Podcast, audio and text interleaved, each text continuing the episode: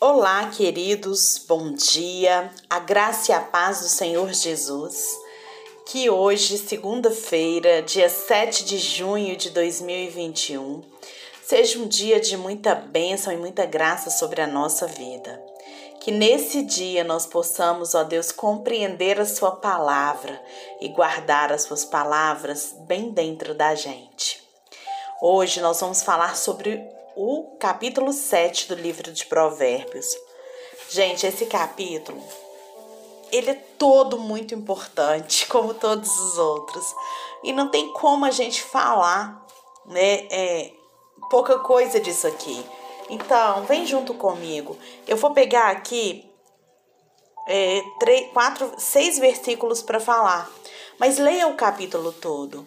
Não, é, não deixe de desfrutar dessa oportunidade de ler nesse dia esse capítulo todo. Amém? Hoje eu vou falar então do verso de 1 a 5, tá? Depois de 24 e 25. Vamos lá. Filho meu, guarda as minhas palavras e esconde dentro de, de ti os meus mandamentos. Guarda os meus mandamentos e vive, e a minha lei como a menina dos teus olhos Guarda os meus mandamentos e vive, e a minha lei como a menina dos teus olhos. Ata-os aos teus dedos, escreve-os na tábua do teu coração. Dize a sabedoria: Tu és minha irmã, e a prudência, ou o conhecimento, chama de tua parentela para que elas te guardem da mulher alheia, da estranha que lisonjeia com suas palavras. Verso de 1 a 5 que eu li agora. E o 24, 25 que diz: Agora, pois, filhos, dai-me ouvidos, e estais atento às palavras da minha boca. Não se desvie para os caminhos dela o teu coração, e não te deixes perder nas tuas veredas. Esse capítulo 7, né, de Provérbios, tem como objetivo como todos os capítulos anteriores, advertir a nós, né, cristãos, a nós que cremos na palavra de Deus sobre os desejos da carne. Salomão, ele se lembrava das más consequências que esse pecado, né, de se entregar à carne trouxe para o seu pai, e também ele, talvez ali naquele momento, ele se encontra viciado também nesse pecado da carne, e percebido que como filho também seguia pelo mesmo caminho do pai. Ou ele pode estar observando ali mesmo os jovens, né, os seus súditos, os seus filhos, e ele vendo assim que como que esse pecado é destruidor e como que é, é sutil para destruir os homens. Então, aqui no 7, ele começa nos aconselhando a fazer da sabedoria algo precioso em nossas vidas. Ele nos aconselha a guardar a sabedoria como um tesouro utilizando proteção automática da pálpebra, né, que protege o olho contra o contato, ele diz que da mesma forma nós devemos guardar a sabedoria como a menina dos nossos olhos. Ele continua nesse raciocínio e nos estimula a tratá-la como a nossa irmã, isto é, como alguém próximo a quem amamos. Quanto mais cedo a gente enxergar a vida como uma semeadura, e as nossas escolhas como as sementes, a gente vai entender a urgência do convite da sabedoria, meus queridos. Ela vai nos preservar de muitas dores e angústias, nos livrará de muitas ciladas e perigos, como por exemplo da impureza sexual.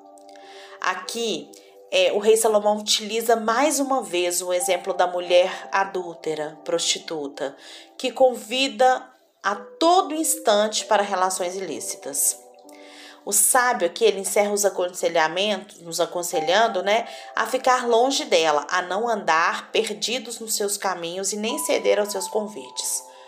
Os que a seguem estão indo para a morte, a sua a cama, né, da prostituta, e a gente vai entender que mais esse sentido dessa palavra hoje é comparada à sepultura famílias, casamentos, relacionamentos de pais com filhos, enfim. A relação, a relação sexual fora do casamento, gente, é algo extremamente destrutivo. Pode ser prazeroso, mas é destrutivo. Então, no verso 1 e 2, ele diz: Filho meu, guarda as minhas palavras e conserva dentro de ti os teus mandamentos Guarda os meus mandamentos e vive a minha lei como a menina dos teus olhos. A palavra de Deus aqui, ela é muito preciosa para ser ouvida e abandonada, gente. Tá? É muito solene para ser lida e esquecida. Ela é muito útil, né, para ela ser examinada e deixada de lado. Salomão, então, ele nos aconselha a guardar essa, a palavra de Deus e a conservar dentro de nós esses mandamentos. Nós devemos guardar a melhor coisa, gente, a palavra de Deus, no melhor lugar, no nosso coração, com o melhor propósito, que é não pecar contra Deus. Os preceitos de Deus, eles nos são dados não para subtrair nossa alegria ou para nos privar de liberdade, gente. A lei de Deus não é uma prisão, mas ela é a chave da liberdade. Quando a gente guarda os mandamentos, né, que vem da lei de Deus, a gente desfruta de uma vida plena, total. A lei de Deus, ela deve ser valorizada como a menina dos nossos olhos. A menina dos nossos olhos, gente, é a parte mais sensível da visão, concorda? Sempre a gente a protege, a gente protege o tempo inteiro para que nada aconteça com ela.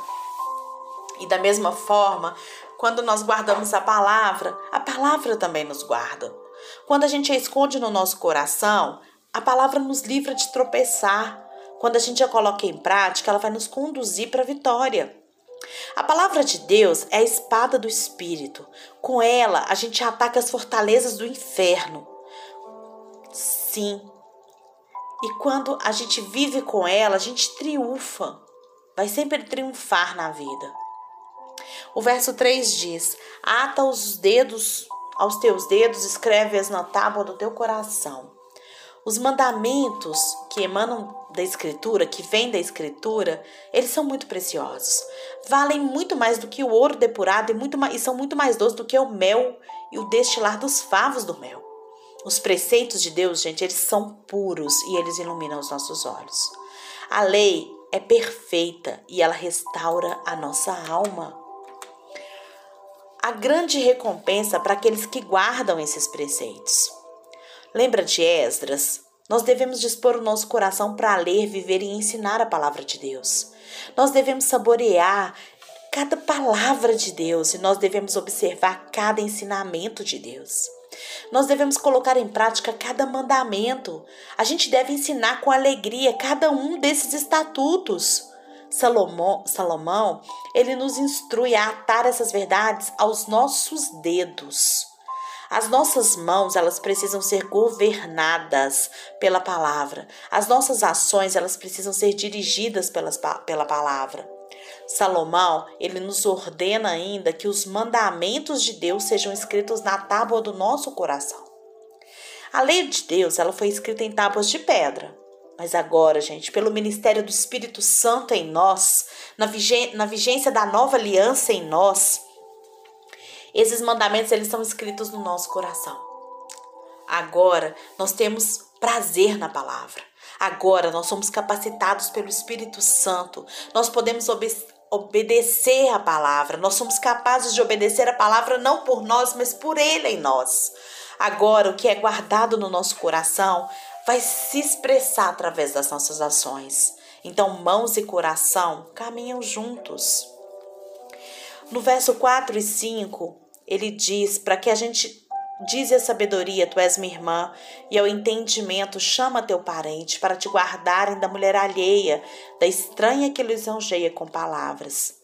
Sabedoria e entendimento devem estar próximos, tão próximos a nós como parentes de sangue. Eles devem fazer parte da nossa intimidade. Sabedoria é a gente olhar para a vida com os olhos de Deus. E entendimento, gente, é a gente separar o que é vil do que é precioso. Certo? Olha só. A sabedoria, ela deve ser como nossa irmã. E o entendimento como nosso parente chegado. Isso mesmo. E porque a sabedoria e o entendimento eles devem estar caminhar conosco e ser tão chegados a nós, para eles nos guardarem dos deslizes morais, das quedas vergonhosas, dos envolvimentos ilícitos, de relacionamentos extraconjugais, de falta de caráter. A mulher alheia é aquela que, embora casada, ela acena com os olhos, atrai e seduz a sua presa para a cama do adultério. Ela tem doçura nas palavras, encanto na aparência e sedução nos gestos. Aqui, gente, fala da mulher, mas o homem também é dessa maneira. O homem também, né, é, esse esse homem e essa mulher adúltero, eles estão sempre bem vestidos, a apresentação é sempre sedutora.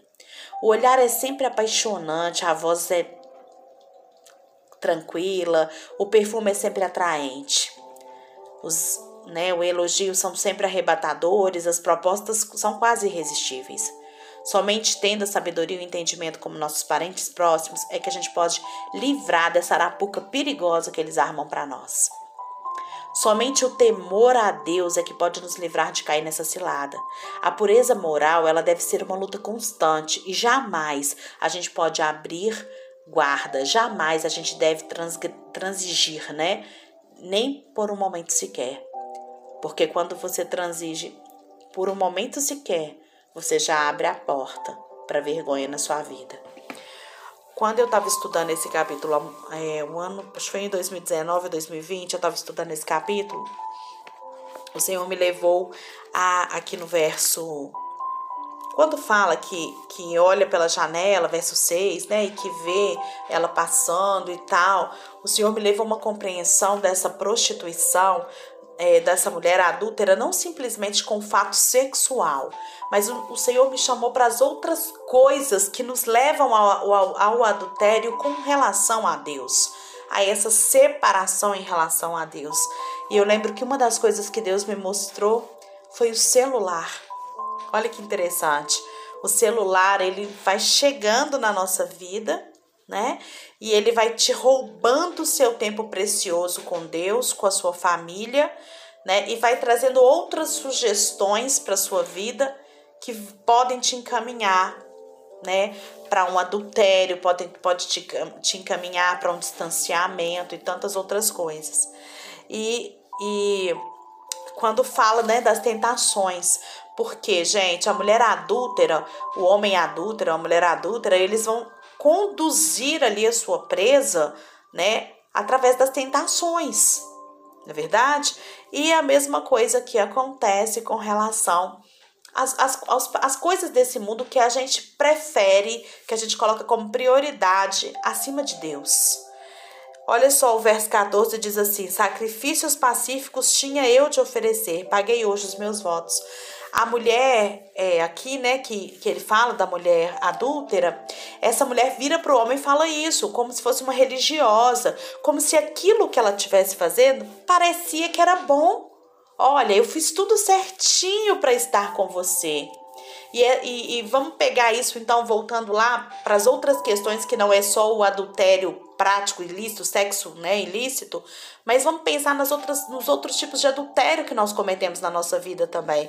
Como, por exemplo, aquilo que parece que é bom. Ah, eu tô vendo esse, esse vídeo, tô assistindo isso aqui, tô mexendo no celular, porque isso vai me trazer informação, porque isso vai me trazer é, compreensão de alguma coisa, mas a gente está perdendo tempo de estar com o Senhor, de estar com a família. Então é algo que parece que é bom, é sedutor, é apaixonante, mas que vai te tirar da prioridade da sua vida. Então, né, esse aí foi um entendimento que Deus trouxe para minha vida lá, acho que foi em 2019 mesmo, eu não anotei a data aqui não. Mas acho que foi em 2019 que Deus me trouxe isso para minha vida tá? Eu não estava em adultério, eu não estava com outro homem. Mas o Senhor me chamou a atenção para esse adultério.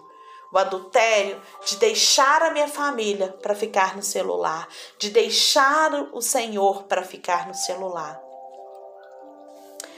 E eu sempre tinha desculpa de que isso era bom. E aí o Senhor me mostra esse versículo aqui, né, que fala que ela fala que fez os sacrifícios pacíficos ou seja, ela estava cerimonialmente, né, na, na religião lá, pronta para uma relação. Só que era algo ilícito, só que era algo errado, né? Então, essa desculpinha aí. E aqui no verso 24 e 25, né, que diz: Agora, pois, filho, dá-me ouvidos e se atento às palavras da minha boca, não se desvie o teu coração para os caminhos dela e não andes perdido nas tuas veredas. O caminho escorregadio, gente, do adultério, ele é frequentado por muitas pessoas, por muitos transuentes, transeuntes, desculpa. É, eles estão sempre, o lugar está sempre cheio tá? Muitos eles caminham lá para adultério, para prostituição, né? Mais uma vez, vou, vamos levar em consideração a prostituição a Deus, o adultério a Deus. Depois eu posso fazer um devocional falando sobre isso, explicando. Né? Mas aqui, literalmente, Salomão está falando do adultério, é, do sexo ilícito, tá? O texto aqui fala do sexo ilícito, mas a palavra de Deus é assim. Ela vai trazendo entendimento e revelação para as nossas necessidades né? Outros passam por ali, mas atravessam, saem lá do outro lado sem se contaminar com isso. Mas o segredo da vitória, de atravessar, escapar da mulher adúltera, do adultério, o segredo, gente, é olhar para cima, é olhar para o Senhor e lembrar da palavra de Deus. A palavra de Deus é arma de defesa e de ataque. Jesus, ele triunfou sobre o diabo no monte da tentação, brandindo apenas essa espada, brandindo apenas essa espada de dois gumes. Depois é preciso você olhar para dentro de si e manter o coração comprometido com a verdade de Deus. Nós não podemos nos afastar nem para a direita nem para a esquerda. Nós não podemos fazer concessões ao pecado, ao erro. Nós não podemos relativizar sabe? As coisas para tentar explicar como se fossem de Deus. As coisas de Deus traz paz. E finalmente, a gente deve olhar para frente a fim de reconhecer as terríveis consequências do pecado. Gente, o pecado é mal. O salário do pecado é a morte. Note que o pecado, que não é pecado ser tentado, gente, mas é trágico cair em tentação.